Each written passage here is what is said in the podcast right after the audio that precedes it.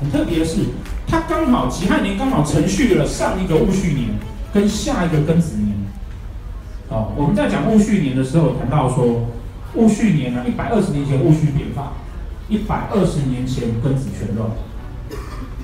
所以大家会注意到戊戌年跟庚子年，却很少的去注意到他们中间的这个时年。也就是说，整体的局势呢，会在二零一七年。